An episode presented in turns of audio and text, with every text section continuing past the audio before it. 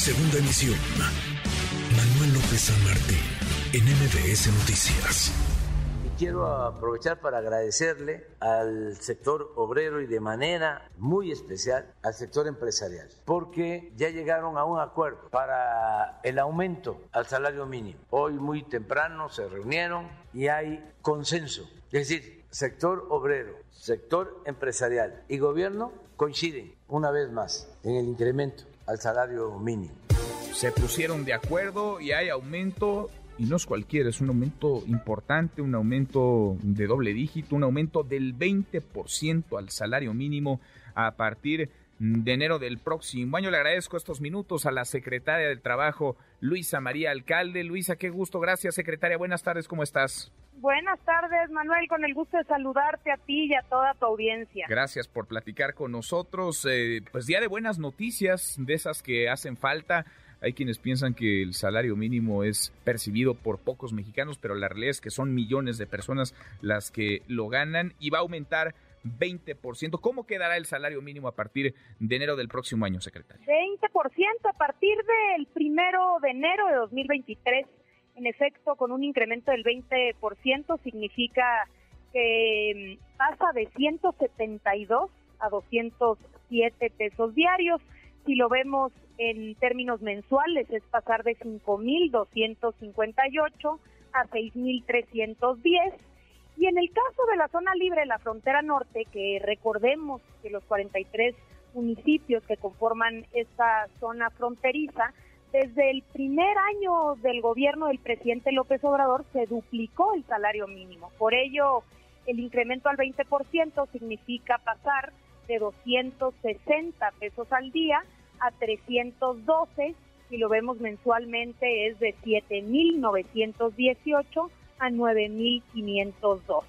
Así que en efecto creemos que es importantísimo y sobre todo, como hoy por la mañana el presidente lo decía, eh, reconocemos al sector empresarial, por supuesto también al sector obrero, pero es importantísimo que estas decisiones con datos objetivos de manera responsable, con un monitoreo permanente, se puedan dar en consenso, en unanimidad.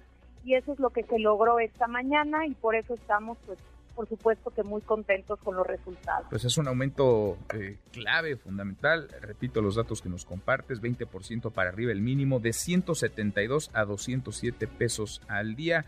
Y en la zona norte ya llegó a los 312 pesos eh, diarios. Eh, ¿Cómo ha ganado? Porque durante muchos años el, el salario mínimo pues fue perdiendo poder adquisitivo. Aumentaba poquito y la inflación estaba muy por encima, cada vez alcanzaba para menos. ¿Cómo ha aumentado el, valor real del salario, el poder adquisitivo, lo que se puede comprar con el secretario?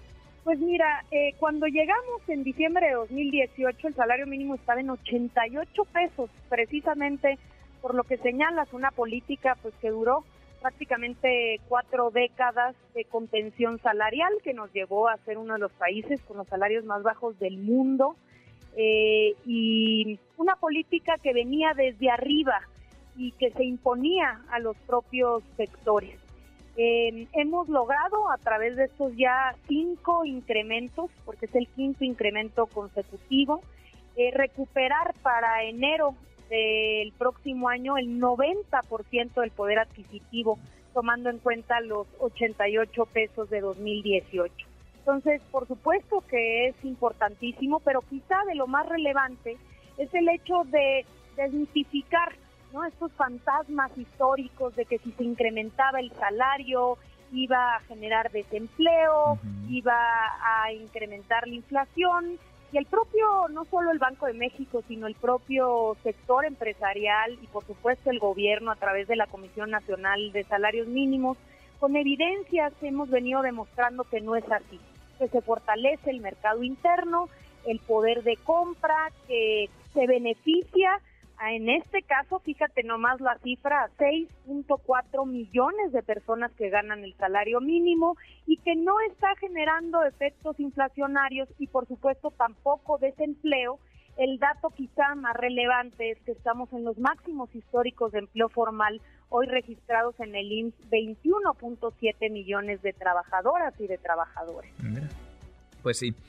90% la recuperación del poder adquisitivo, que digamos ese es el, ese es el dato que, más eh, debería importar o que más importa ¿no? a, las, a las familias, que puedan ir al mercado, que puedan ir al supermercado, que puedan ir a adquirir algún bien, algún servicio, algún producto y les alcance, como antes, pues no, como antes no les alcanza. ¿Cuántos mexicanos, entonces, cuántos mexicanos, secretaria, Estamos hablando de 6.4 millones de personas y en efecto, yo creo que a diferencia del pasado, hoy un elemento importante es que, pues por la inflación derivada de agentes externos, pues por supuesto que los más, eh, los que se ven más afectados son los que menos ganan. Por eso este incremento es tan importante, porque significa también, pues la posibilidad de recuperar el poder adquisitivo perdido por la inflación, por supuesto, con puntos adicionales porque la idea es poder garantizar un mínimo de bienestar, la capacidad adquisitiva, sobre todo en función de la canasta básica. Sin duda, pues es una buena, una buena noticia, más allá de, gobiernos y más allá de simpatías, más allá de partidos. Esta es una buena noticia para millones de mexicanos. Aumenta el salario mínimo a partir de enero del próximo año en 20 en 20% y es una buena noticia que además se hayan puesto de acuerdo todos como se han puesto de acuerdo en los últimos cinco aumentos para regresarle poder adquisitivo a la, a la canasta básica y al salario al salario mínimo. Secretaria, muchas gracias, gracias Luisa por estos minutos. Un abrazo, Manuel. Eh, muchas gracias a ti por el espacio. Otro para ti, muchas gracias. Muy, muy buenas tardes. Noticias.